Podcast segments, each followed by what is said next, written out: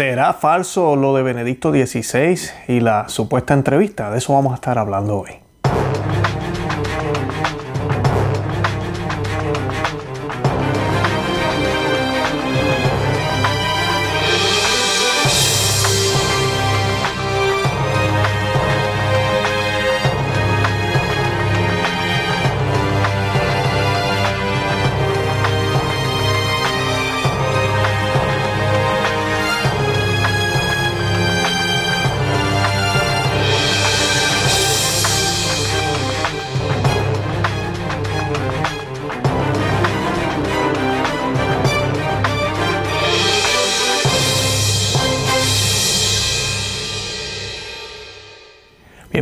a Perspectiva Católica, les habla su amigo y hermano Luis Román.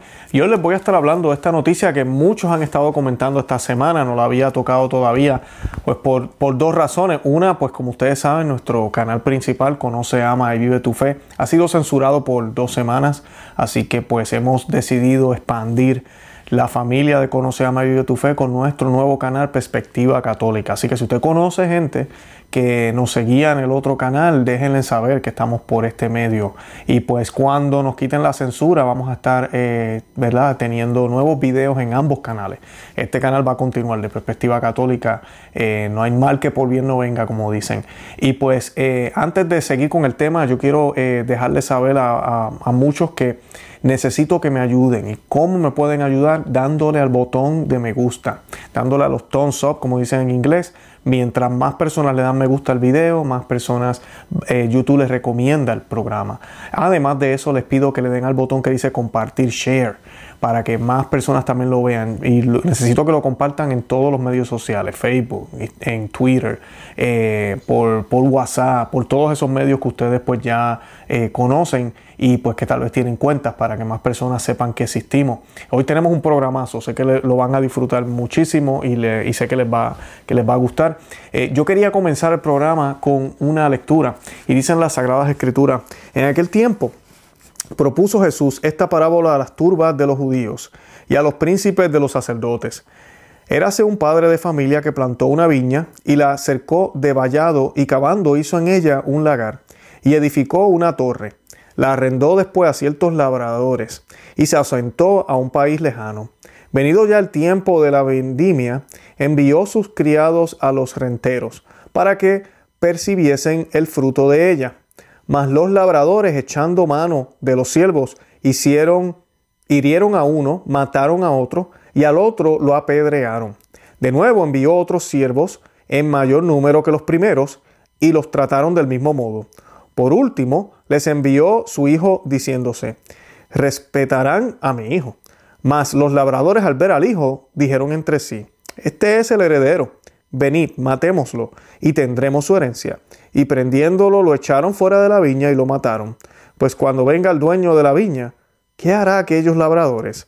Hará, dijeron ellos, que esta gente tan mala perezca miserablemente y arrendará su viña a otros labradores que le paguen el fruto a sus tiempos. Jesús les dice, Nunca leísteis en las escrituras, la piedra que desecharon los que edificaban, esta fue puesta para servir de piedra angular. El Señor hizo esto y es cosa maravillosa a nuestros ojos. Por tanto os digo que os será arrebatado el reino de Dios y dado a un pueblo que pague los frutos de él. Y el que cayere sobre esta piedra se hará pedazos, y sobre quien ella caiga lo aplastará. Y cuando los príncipes de los sacerdotes y los fariseos oyeron sus parábolas, entendieron que de ellos hablaba, y queriendo prenderlo tuvieron miedo al pueblo porque era mirado como un profeta.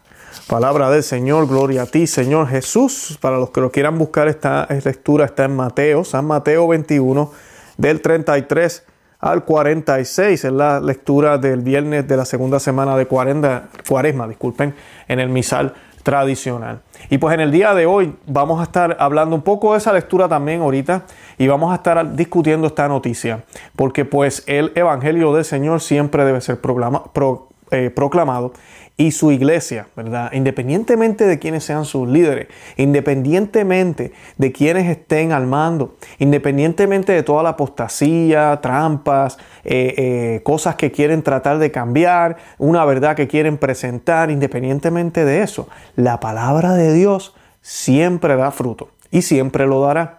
Así es porque es promesa de Él, es promesa del Señor. Y pues para comenzar yo quiero que hagamos un Ave María y lo vamos a hacer en el nombre del Padre y del Hijo y del Espíritu Santo. Amén. Ave María, gratia plena, Dominus tecum. Benedicta tu benedictus frutus ventris tui, Jesus. Santa María, Mater tei, ora pro nobis peccatoribus, nunque y ora multis mortis nostre. Amén. Ah, eh, Dios te salve María, llena eres de gracia, el Señor es contigo. Bendita tú eres entre todas las mujeres y bendito es el fruto de tu vientre Jesús. Santa María, Madre de Dios, ruega por nosotros pecadores, ahora y en la hora de nuestra muerte. Amén. En el nombre del Padre y del Hijo y del Espíritu Santo. Amén. Bueno, y la entrevista que eh, supuestamente eh, Benedicto XVI estuvo haciendo o realizando eh, fue hecha por un periódico que se llama Corriere della Serra. Es un periódico italiano. Y pues hay varias cosas que él menciona aquí que son eh, bastante interesantes. Una de ellas es que su renuncia fue completamente eh, consciente, que no hubo nada de presión ni ninguna de estas teorías conspirativas que, que escuchamos. Esa fue una de las cosas que aparentemente él habló. La otra es sobre su perspectiva sobre Biden. Esta parte sí que a mí me dejó boquiabierto. También la otra, pero esta yo no podía creer que de verdad haya sido él quien dijo esto. Se van a sorprender cuando lea qué fue lo que él dijo sobre el presidente Biden. Bueno, aparentemente dijo. Y la última parte es sobre el viaje a Irak que va a estar haciendo el Papa Francisco. Así que esas son las tres cosas que abordaron en, este, en esta entrevista. Lo triste de estas entrevistas que a mí me, enoja un poco es que no proveen el audio, no proveen el video, no ponen un formato de preguntas y respuestas, solamente colocan tres o cuatro párrafos tratan de describirte la sesión y parece como si fue ahí a la, ligera, zumbaron una pregunta y el, Papa Mérito respondió y, y ya y pues no se presta para muchas cosas. Inclusive la misma entrevista dice que la voz del Papa emérito está un poco, eh, parece un susurro, ¿verdad? Creo que es lo que dice. Y pues que tuvieron que traducirle. Y pues claro, todo esto se presta para que pensemos que tal vez la información realmente no está clara. Eh, hay muchos que opinan que esta entrevista no pasó. Eh, hay otros que opinan que sí pasó, pero que pues fue manejada eh, fue alterada o le dijeron al, Papa qué decir. Y la última opción, que yo no creo que mucha gente la piense, pero está ahí, eh, pues el Papa Emérito tiene ya 94 años de edad y pues ya la mente de él no está muy clara. Y además de eso está rodeado de lobos, así que pues tal vez está diciendo eh, incoherencias. Así que esas tres opciones son las que hay allá. Ustedes escogerán la que ustedes quieran. Eh, yo les voy a decir más o menos lo que yo pienso de cada cosa. Y pues dice así, dice, en la renuncia al pontificado que se convirtió en ejecutiva hace ocho años, fue una elección difícil, pero hecha en plena conciencia, de la que no de la que no se ha arrepentido en absoluto. Una vez más, el Papa Amérito repite lo que ya ha dicho varias veces para desmentir a los amigos según él dice, un poco fanáticos, que siguen viendo teorías conspirativas detrás de la decisión de dejar la cátedra de Pedro a retirarse. Les voy a leer la, cita y ahora vamos a hablar, ¿verdad?, de qué, por qué pensamos que tal vez esto no lo dijo él completamente, ¿verdad? Dice, fue una decisión difícil. Estas son las palabras de Benedicto XVI según la revista Corriente de la Serra. Fue una decisión difícil, pero la tomé en conciencia y creo que hice bien. Algunos de mis amigos, algo fanáticos, siguen enfadados, no han querido aceptar mi decisión. Pienso en las teorías conspirativas que le siguieron. Algunos decían que era por el escándalo Batilix, otros que era por un complot del lobby gay, otros que era por el caso del teólogo conservador lefebriano Richard Williamson. No quieren creer en una decisión tomada conscientemente, pero tengo la conciencia tranquila. Estas son las palabras de eh, Benedicto XVI. Y pues a mí me, sorprendió, primero que nada, escuchar eh, que él eh, diga esta palabra de fanáticos. Benedicto XVI nunca fue conocido por hablar con, sinónimos y palabras así, ¿verdad? Con esos tipos de sobrenombres, sobrenombre, disculpen, sobrenombres. Él no, no, no fue conocido de esa manera, así que pues es extraño que él hable de esa forma. Y él dice amigos fanáticos, eh, todos sabemos que han habido muchos cardenales, uno de ellos el cardenal Bram Muller, muy amigo de Benedicto XVI, que ha expresado abiertamente que la renuncia de él fue una mala decisión y pues no sabemos si se refiere a él, eh, pero es extraño que el Benedicto XVI se ponga en esa, él nunca ha sido así, él siempre ha sido un caballero, sí que es extraño, pero pues a eso supuestamente él lo dijo. Y pues dice también que él, él rechaza todo lo que es de Batilix, todos estos escándalos ¿verdad? que hubo en ese momento, en aquella época. Eh, también rechaza que haya sido un complot del lobby gay. Y por último habla de esto de, del efebriano Richard Williamson, que esa sí yo tampoco la conocía y me puse pues a googlear un poquito y me enteré que es uno de los obispos que fue perdonado por, por el, Papa en aquel momento y pues lo, lo perdonado en el sentido de que ellos habían sido eh, excomulgados por toda la situación que tuvieron ellos allá con, con, con Lefebvre y pues ellos fueron reunidos a la iglesia y él fue uno de ellos. Resulta que luego de eso aparentemente salen noticias de que este hombre eh, habló en contra del holocausto eh, y pues ya empezaron los rumores, el hombre es nazi, y es de Alemania y el Papa le, lo, trajo de nuevo a la iglesia y ahora también este eh, también es, alemán, o sea que nazi, nazi, empezaron a tratar de, de, un poco el problema, y aparentemente eso fue una de las razones. Yo realmente yo ni me acuerdo de esa noticia. Eh, me imagino que sí la cubrieron, pero no. Realmente muchos sabemos que no, que eso no, no, tuvo que ver nada. La razón de la renuncia, él mismo la da. Benedicto XVI la dio en aquel momento y es la razón que a todos nos tiene boca abiertos porque él dijo en aquel momento que su salud, que no podía seguir por su salud. Eh, el Papa ya lleva eh, ocho años, eh, su salud para la edad que él tiene, honestamente no es mala, y pues es sorprendente ver que él no en esta entrevista no dé una explicación un poco más, más allá de lo que estamos viendo, porque él dijo, el documento dice que es por razones de salud.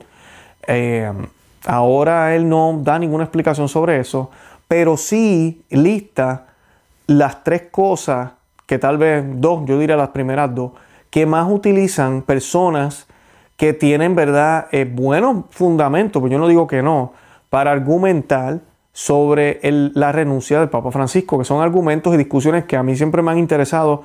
Yo no comparto la opinión de decir que el Papa emérito sigue siendo el Papa, eso sí que no. Para mí el Papa es el Papa Francisco, independientemente de que tengamos los problemazos que tenemos con él para mí él es el Papa. Y la renuncia de Benedicto fue válida, pero hay argumentos, hay teorías y me parece muy interesante.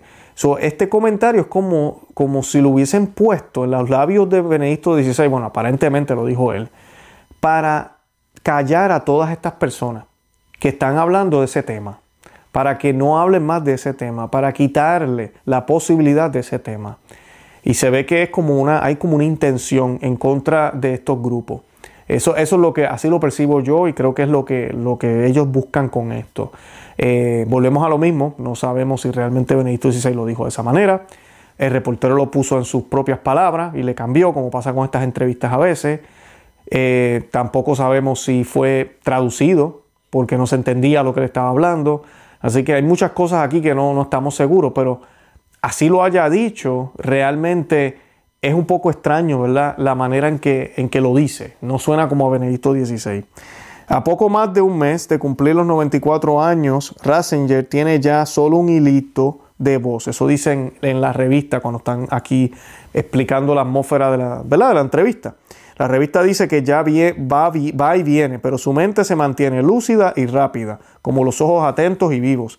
Según el periodista Massimo Franco, que asegura que la imagen del anterior obispo de Roma es de gran fragilidad física. En algunos momentos de la conversación incluso necesita que le traduzca a su secretario personal, el arzobispo George Genswain.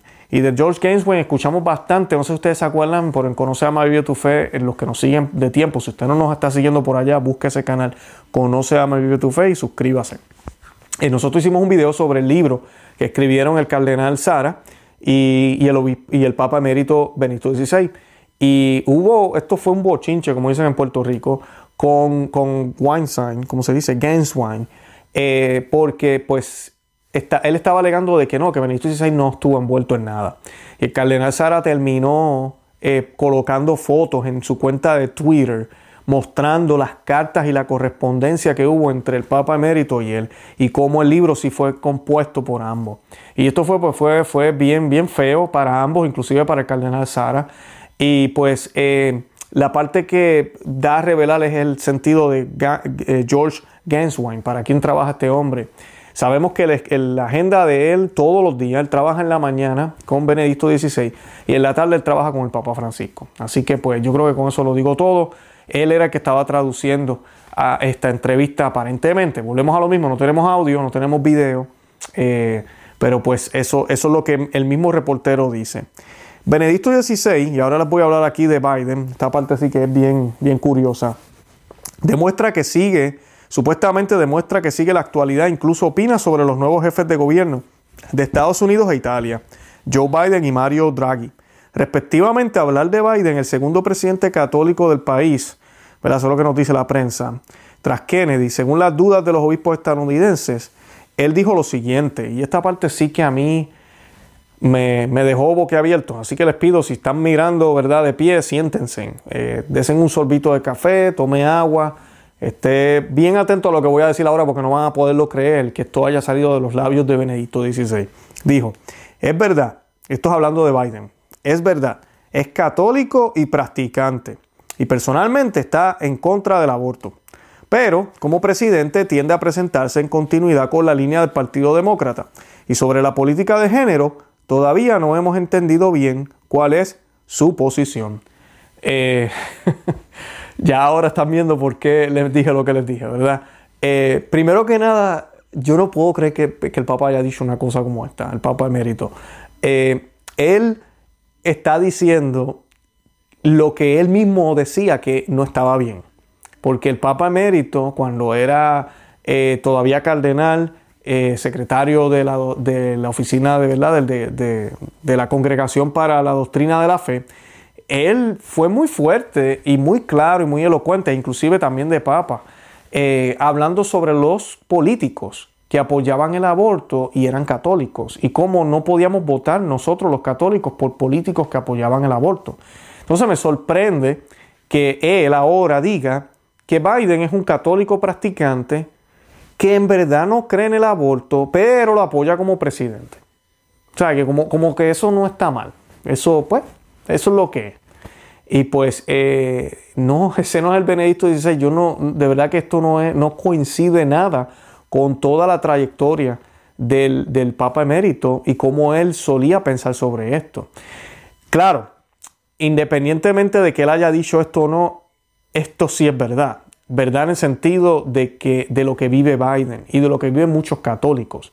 Porque la idea de que el católico puede vivir su fe completamente, eh, supuestamente en coherencia, ¿verdad? Eh, vivirla completamente y a la misma vez no meter esa fe, no intervenir en lo político o que la fe no intervenga en lo que yo hago en mi trabajo, en mis tareas, en mis decisiones, ese es el nuevo catolicismo que nos quieren promover.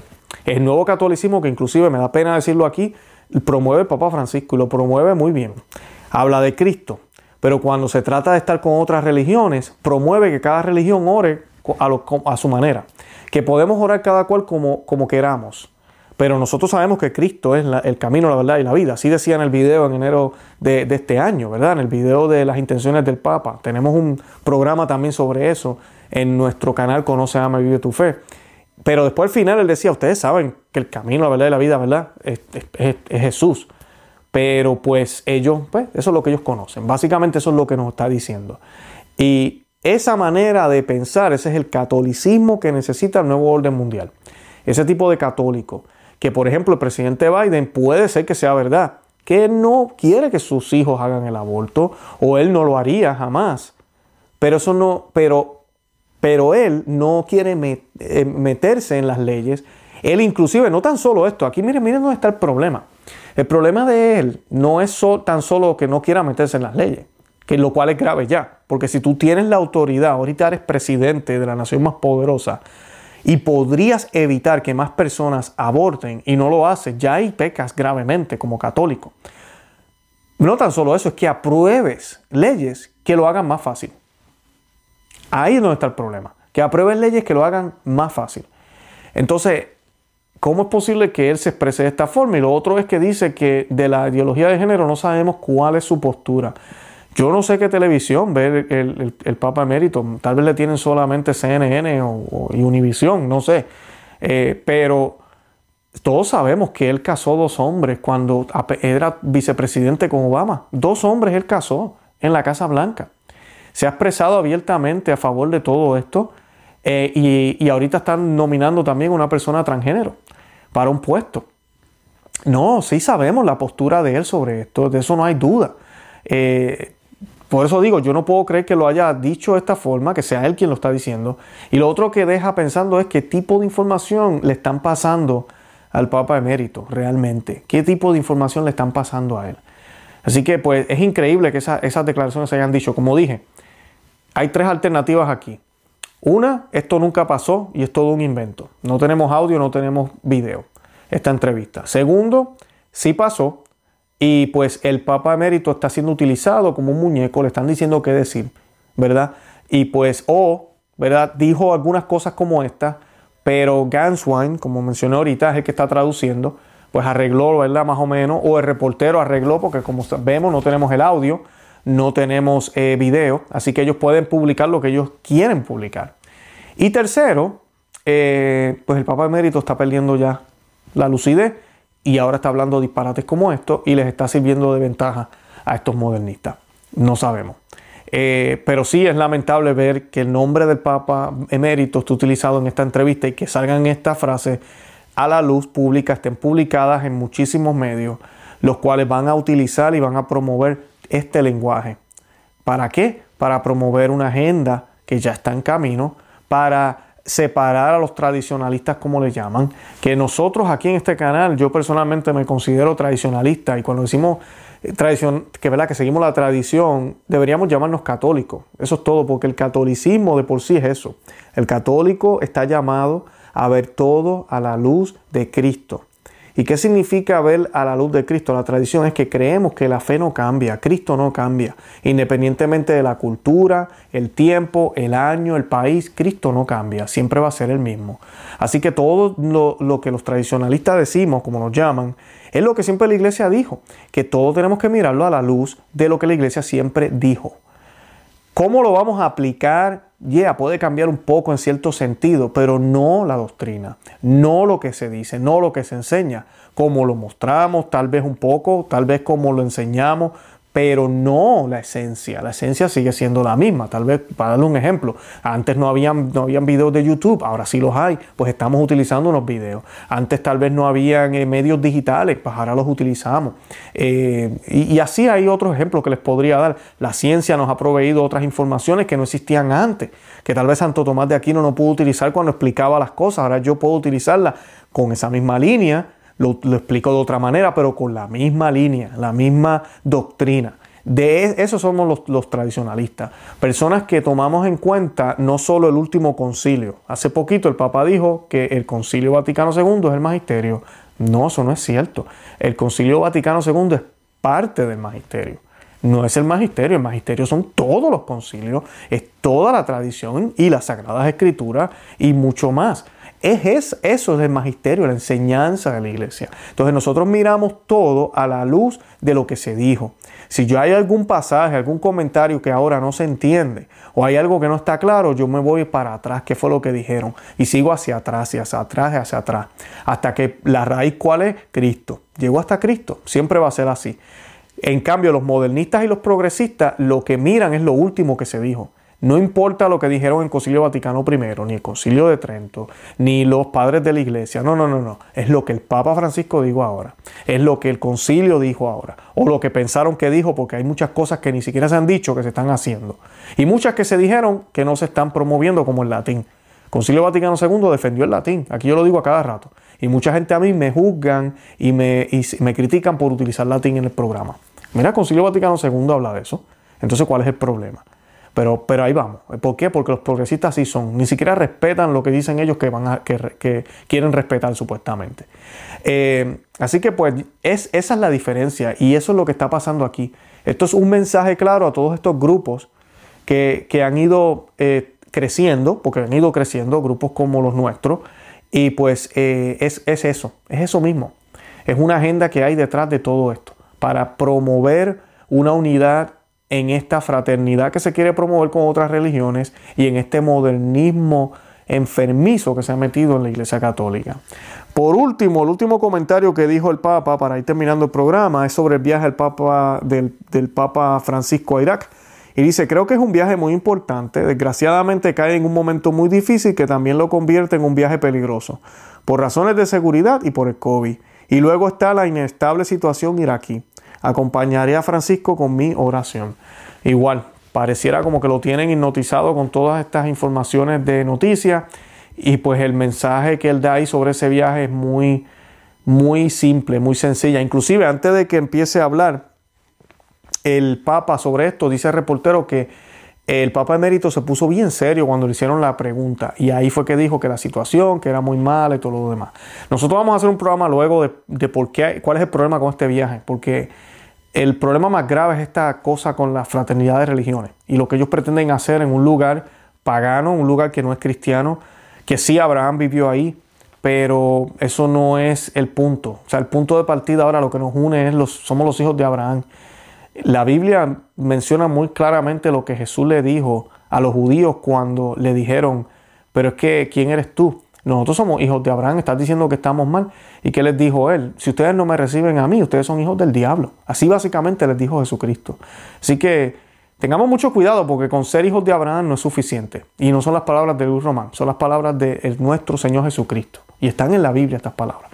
Así que tengamos mucho cuidado con eso. Oremos por la salud del Papa Emérito, oremos también por el Papa Francisco, oremos por la Iglesia Católica. Definitivamente estamos en crisis, eso no hay duda. Y pues nada, mantengámonos firmes, estamos en cuaresma, ayuno y oración, bien importante. Además de eso, rosario todos los días, no se olviden de eso, todos los días tenemos que hacer el rosario. Y pues nada, recomienden el programa, compártanlo, suscríbanse aquí a Perspectiva Católica, también suscríbanse a nuestro otro canal, Conoce, Ama y Vive tu Fe. Nos pueden buscar en nuestro portal de internet, conoceamavivetufe.com. También estamos en todos los medios sociales por Conoce, Ama y Vive tu Fe.